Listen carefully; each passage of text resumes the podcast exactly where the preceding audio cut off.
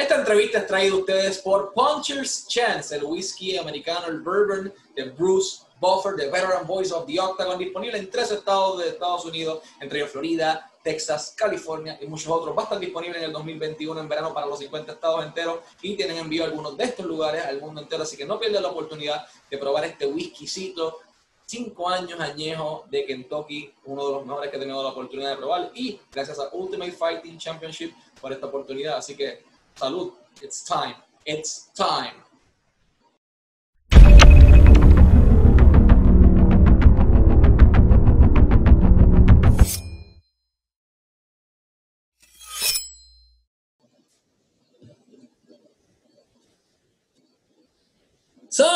Saludos a toda la afición de Lucha Libre Online. Este que les habla es Michael Morales Torres, integrante del equipo de Lucha Libre Online. Y nuestro invitado especial en la tarde de hoy merece una presentación de su calibre, así que vamos a intentar llegar. Así que, and now, this is the moment UFC fans watching around the world have been waiting for. Live on Lucha Libre Online.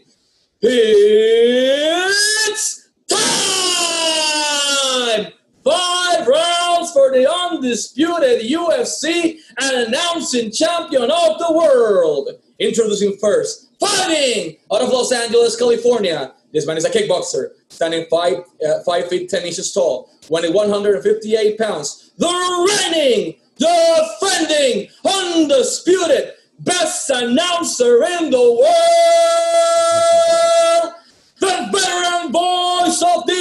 Octagon, Bruce Buffer. And I try to, you know, uh, we try to do something different. Uh, we are so grateful to have you today here, sir. How are you doing today? Thank you, Michael. That that was great. I really appreciate it. Checks in the mail, man. That was very very good. One correction: five eleven. Okay. Five eleven two hundred. Uh, even better. So you are now almost a light heavyweight. Almost a light heavyweight. Yeah, when I fought, I fought at uh, basically middleweight, but I could fight a light heavyweight if I had to. Awesome. So I want to speak about that because many people, uh, many people recognize you as the voice of the octagon, the veteran voice of the octagon, but not many people know the fact that you uh, were a kickboxer for a while. You did this as your passion, as your profession. How did your passion for combat sports started? You know, it basically started when I was a young man. My dad uh, was very much into boxing, and he was he taught uh, hand-to-hand combat in the Marines. He was in the Marines for 13 years. He taught me uh, dirty tricks before I even went to school for the first grade. You know, telling me that people are going to pick on me, take my lunch money, whatever. And the first thing he ever taught me was that somebody grabs from behind, stomp their foot. And I got grabbed from behind at school at like seven years old. I stomped their foot. The kid started to cry, and I thought, "Wow, I'm going to listen to everything my father tells me from now on." You know, he knows what he's talking about. Um, I got into a fight and got beat up when I was about 12 years old, and it's the only fight I actually ever lost. But it made me think twice about myself, and I went into judo, and I achieved a green belt in judo, and then we moved from Philadelphia out here to, to California to Malibu, of all places. And I met uh, Chuck Norris's students and fighting partners, and I started training in Tang Soo Do, which was his style. And I have a second degree black belt in Tang Soo Do, and I've trained in uh, you know, other styles, you know, Wing Chun, you name it, many different. But uh, kickboxing was something I loved because whether I had a regular fight on the beach or in the street, or I was doing point fighting in the dojo, the point fighting was not giving me the satisfaction that I needed.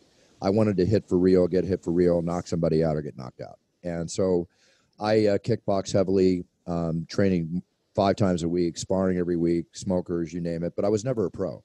I was going for one pro fight. I was going to have one and just say I did it. And I got concussed twice during my training period. And the doctor said, at 32, he goes, "This is how you make money?" I go, "No, I make plenty of money doing this." He said, "Don't do, no more no more punches to the head. No more. You'll be talking like you're talking now when you're 45, and it won't go away." So, I um, stopped that. Still continued to train, um, but I proved myself. I know what I can do, and I'm done. It's all good. So I'm going to translate that incredible story to Spanish. Bruce comienza en esto de que su padre le da esos consejos de vida en su momento dado cuando era muy niño, de que los niños en la escuela iban a abusar de él, lo iban a golpear, tiene que prepararse para la vida. Y entonces su papá es quien lo prepara en, en- en esta disciplina. Eh, posteriormente, la única pelea que él perdió fue cuando tenía 12 años. eh, lamentablemente, eh, pues otra persona lo golpeó. Eh, y decide que además de, de, judo, pues quería hacer algo más que kickboxing. Entonces se muda de Filadelfia a Malibu, en California, y comienza esta travesía de Bruce, que en un momento dado fue peleador, pero no llegó a ser profesional, porque cuando iba a llegar a ser peleador profesional a sus 32 años, lamentablemente eh, sufrió dos conmociones cerebrales durante su entrenamiento, y ya él sabe lo que puede probarle al mundo, ya él sabe lo que está hecho, y eso fue el fin de la carrera de, de Bruce Buffer. Todavía sigue entrenando, pero no va a, a ingresar al mundo profesional eh, como peleador. So, Mr. Buffer, how did you did landed in the UFC? I heard, I read you uh, initially started in 1996 as a manager. Is that correct? What happened was that on February uh, 16th, coming up, uh, 1996, this February 16th would be my 25th year anniversary being the Octagon. And uh, back then, when I wanted to get into the Octagon, I basically uh, went there with my brother Michael, who I was I am the manager of, and I have been for almost 30 years. And I got him to announce Michael Buffer, the legendary "Let's Get Ready to Rumble" announcer. I had him announce three UFCs, and then I couldn't have him announce anymore. And so I convinced them. I tried to convince them to put me in the octagon, and it didn't work. They they didn't say yes. So I managed a fighter named Scott the Pitbull Ferrozzo down into Bayamón, Puerto Rico for UFC eight. Because as his manager, you go down there with your fighter and you participate in the whole bit. And I did, and I convinced them to let me announce the prelims, which they did. And I thought, okay, great. Now hire me. I'll help you build this brand. I'll be so much more for you than an announcer, but I need to grow with you as the announcer, as the Octagon announcer, as the sport builds. That fell on deaf ears. I got called back to announce UFC 10 and the whole show I did. I thought they'd hire me. They hired somebody else after that. now a year and a half go by. I get asked to co-star on the famous TV show Friends as myself. When I was on the set, I met with the owner, uh, Robert Meyrowitz at that time, and I said, "Look, I feel like a girl waiting to be asked to the prom, and nobody's asked me to the prom. I, am going to ask you one more time. I want to be the announcer, the Octagon announcer. I will help you build this business and go into greatness with everything I can give you in my own source of media contacts. That was the best poker hand I ever played. I said, if I'm on this show and I'm co-starring as the announcer, you're on the biggest show on TV. They're going to think I'm your announcer. Let's stop screwing around. Make a decision. That happened. I announced every single UFC from that point forward. Wow, so I'm going to translate this to Spanish. Eh, su hermano sabemos que es el, famoso boxeador eh, Michael Buffer de boxeo, el, el, el Let's Get Ready to Rumble. Eh, él era el manejador del hermano, de su hermano en toda su carrera. Y entonces, eh, durante ese proceso, le pide a su hermano eh, que lo ayude también a ingresar a lo que es el mundo de la UFC. No se le da en aquel momento dado para UFC 10. Y posteriormente, en UFC, después de UFC 10, en la serie Friends, él estaba en el set, estaba actuando, estaba listo y conoció al dueño de la UFC en aquel momento dado y le dijo, yo soy la persona que tú necesitas para esto, estoy en el, programa de televisión más importante del mundo, que era Friends en aquel momento dado, y eh, es, tu, es tu decisión, este, estás aquí para hacer historia o estás aquí para hacer otro más del montón y decidió finalmente eh, ingresar a, a, Bruce Buffer, que ha hecho un excelente trabajo hasta ahora. So, Mr. Buffer, let's move a little bit forward. Uh, you moved to, to Abu Dhabi for a few weeks uh, in what people know as the UFC bubble. How was your experience working inside that UFC bubble in Abu Dhabi on Fight Island, and what it's like to announce in, uh, in on empty arenas? You know, the UFC is doing such a great job with the safety and protocol. They're showing the way for other sports organizations. So I go to Las Vegas, I get tested and quarantined for 24 hours. Then I fly to Abu Dhabi on a private commercial jet with Dana and all the fighters and the production crew. We're treated very, very well. We go directly to Abu Dhabi on a 14 hour flight. We land, we get tested, we get quarantined. Next day, we get tested, we get quarantined. We're quarantined for a total of 72 hours. Then we're tested at least two or three times a week moving forward. The trips usually are a week, uh, 10 days to two weeks or more long. Because, like, for instance, um, my last trip was I was there for 11 days for one show. Um, this coming up, if we go to Abu Dhabi in January, I'll be there for two and a half weeks for three shows, unless they decide to hold them in Las Vegas. But you know, we're at the we're at the W Hotel. It's beautiful. It's luxurious. You're in a bubble. You're with your mates and everything, and everybody that you knows everybody. So it's kind of like being in a luxurious jail, is the way to look at it. and you got great room service and people serving you food in hazmat suits and all. And it is what it is. So you got to embrace it, make the most of it. And I have nothing to complain about because we are working, and a lot of people are not working. Right. The trick is to be safe. Now, as far as announcing in empty arenas, not a problem because every time I announce anyway, no matter if there's 20 or 50,000 people in the audience, it's me looking into the eye of the tiger and giving them every bit of energy and lung power and passion I have to enhance their moment at that given moment.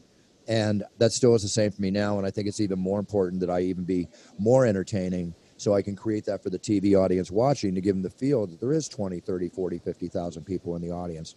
So I'm doing my thing. People are like, "My God, Buff, there's nobody here." I'm like, "I don't care. This is this is what we do, right?"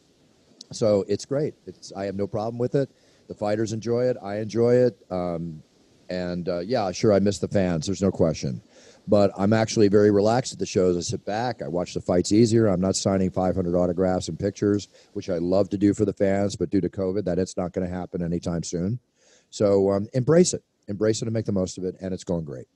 I'm to translate to Spanish. Le pregunto sobre el UFC Bowl en Abu Dhabi. Él me dice que para llegar allá hubo muchos protocolos, tuvo que someterse a pruebas en Las Vegas, se metió en cuarentena por 24 horas, luego vuela en un jet privado con Dana White y con el resto de los peleadores hasta Abu Dhabi. Los hacían exámenes dos y tres veces por semana. Eh, una vez llegan, le hacen exámenes y los ponen en cuarentena por 72 horas. Menciona que es como estar en, en una, en un shell eh, de, lleno de lujo, un caracol lleno de lujo en aquel momento dado. Eh, un hotel hermoso, buen servicio al cliente eh, y él quedó encantado con lo que fue Abu Dhabi, el Fire Island. Referente a social en, en arenas no es un problema para él, él siempre mira directamente a los ojos a esos peleadores, a ese, como él dice, al ojo del tigre directamente, eh, para llenarlos de energía, eh, que obviamente está haciendo cosas distintas para poder transmitir toda su energía. Le gusta, obviamente quisiera en un momento dado en el futuro volver a tener esa oportunidad de estar con los fanáticos como estaba antes, eh, pero ahora mismo por el COVID no se va a poder. Menciona que no hay eh, una fecha en estos momentos para regresar eh, los fanáticos a las arenas de la UFC y que es una posibilidad bastante remota. So, Mr. Buffer, I'm going to say other things in Spanish regarding uh, your video recording. So, Bruce Buffer tiene ahora mismo los video recordings disponibles para todo el que quiera una presentación de lujo por el hombre, por el mejor anunciador del mundo. Tiene que entrar a brucebuffer.com y si lo quieren con una pantalla green screen, si lo quieren con un set bonito tipo UFC a la parte de atrás simplemente quieren un, voice recording de voz. Hay diferentes precios, hay diferentes estilos. Este es el hombre para hacerlo, brucebuffer.com. Además de eso, Bruce Buffer está disponible en YouTube como Bruce Buffer, al igual que en todas sus redes sociales, Instagram y Twitter como Bruce Buffer, Facebook como Bruce Buffer de igual manera. Eh, It's Time Podcast está disponible en Apple Podcast y Spotify. Y lo más importante, y lo que yo quiero hablar en estos momentos, Puncher's Chance Bourbon está disponible ahora mismo en diferentes lugares, en Florida, New Hampshire, etcétera, etcétera. And that's what we're actually talking about. Puncher's, uh, how do you, how did that concept happen? I mean, it's already going to be in all the 50 states in July 2021. Uh, you've done an amazing job with that. It's a five plus year uh, Kentucky bourbon, all single barrel, uh, full proof. Uh, I'm a right. fan of bourbon at this point too. So, uh, what can you tell us about this project about Puncher's Chance? You know, this is a passionate pet project of mine. It's on my bucket list, and I've been working on this over a year. I came in contact with two amazing people that are great marketers, and, and they're very experienced in the business of spirits. Um, there was a tequila by uh, Sammy Hagar called Cabo Wabo Tequila. They were behind that. I met with them, and I love bourbon, and they came up with the idea for puncher's chance, which is what I'm all about. I've been an underdog my whole life. I'm always about having the puncher's chance to win the fight. One punch will change your life. But when I realized the Kentucky distillery they're working with and the high quality of this bourbon, it's so smooth and the taste is amazing. It's the finest bourbon I've ever tasted. And so we got together as partners. Our passion was the same. Um, it's all about the two things that we love in life, which is whiskey and fighting. you know, and and the fighting spirit and the underdog spirit and about being the best you can be. So basically, this brand dictates my life, who what I'm all about. So I'm very proud to be behind it. We're breaking records. We've only been out for now three months and selling like crazy in 13 states. And uh, follow me on my Instagram, um, which is at Bruce Buffer UFC, and you'll hear all the updates on Puncher's Chance. But people love it. I'm, we've got a big hit, and I'm very excited about it. And the bottle's beautiful. The bottle's beautiful. The bottle's really beautiful the, the credit is beautiful. I think uh, Wolf Spirits is the one that produced the the design, right? Is this yeah, an amazing that is, my, that is my partners, and we work with a very famous Kentucky distillery. Perfect, so ahora translate this to Spanish. El Puncher Chance es el, el, bourbon de Bruce Buffer en conjunto con otras personas. Es una destilería en Kentucky. Es un whisky cinco, en cinco años añejo, whisky eh, americano que bourbon. Eh, está en, ha sido un éxito en tres meses. Es un éxito de los más vendidos en tres estados diferentes. Y para los que quieran saber más información, lo único que tienen que hacer es ir a Bruce Buffer UFC y ahí van a conseguir toda la información de dónde va a estar. Pero de aquí al 2021 va a estar en todos los 50 estados de los Estados Unidos. Así que go for it. Es una tremenda oportunidad. Uh, Mr. Buffer, last but not least, what do you think uh, is the key behind UFC's success so far? You know, the key behind UFC success, and I saw this when I saw the UFC for the very first time, was that basically this was going to be the greatest fighting sport in the world, the greatest fighting event in the world. And we, it was a spectacle back then, right? And it had to be fine tuned. And it was fine tuned. But then when Dana White and the Fertitta brothers took it over, that's when I knew we were really going to be successful. So I have to give, obviously, the credit to the fighters, you know, that are putting their blood, sweat, and tears on the line. But the management behind the company, Dana White, the Fertittas, and now uh, the new organization, WME, and all the people that Dana works with, with the people that have to make this project work, to make the UFC what it is today, is what drives it. And they've done such an incredible job. And then when we were shut down with COVID, we were the first ones to come back, show people how to get it done. So really, we're kind of a pioneering spirit in the world of sports. And this, this as tragic as COVID is, this COVID situation and the way we came back made us even more popular, right? And even myself, you know, considering uh, business has been going great. I mean, the videos and the audios that I record for people through my website at brucebuffer.com or at cameo.com where I have a website and uh, excuse me where I offer uh, videos too.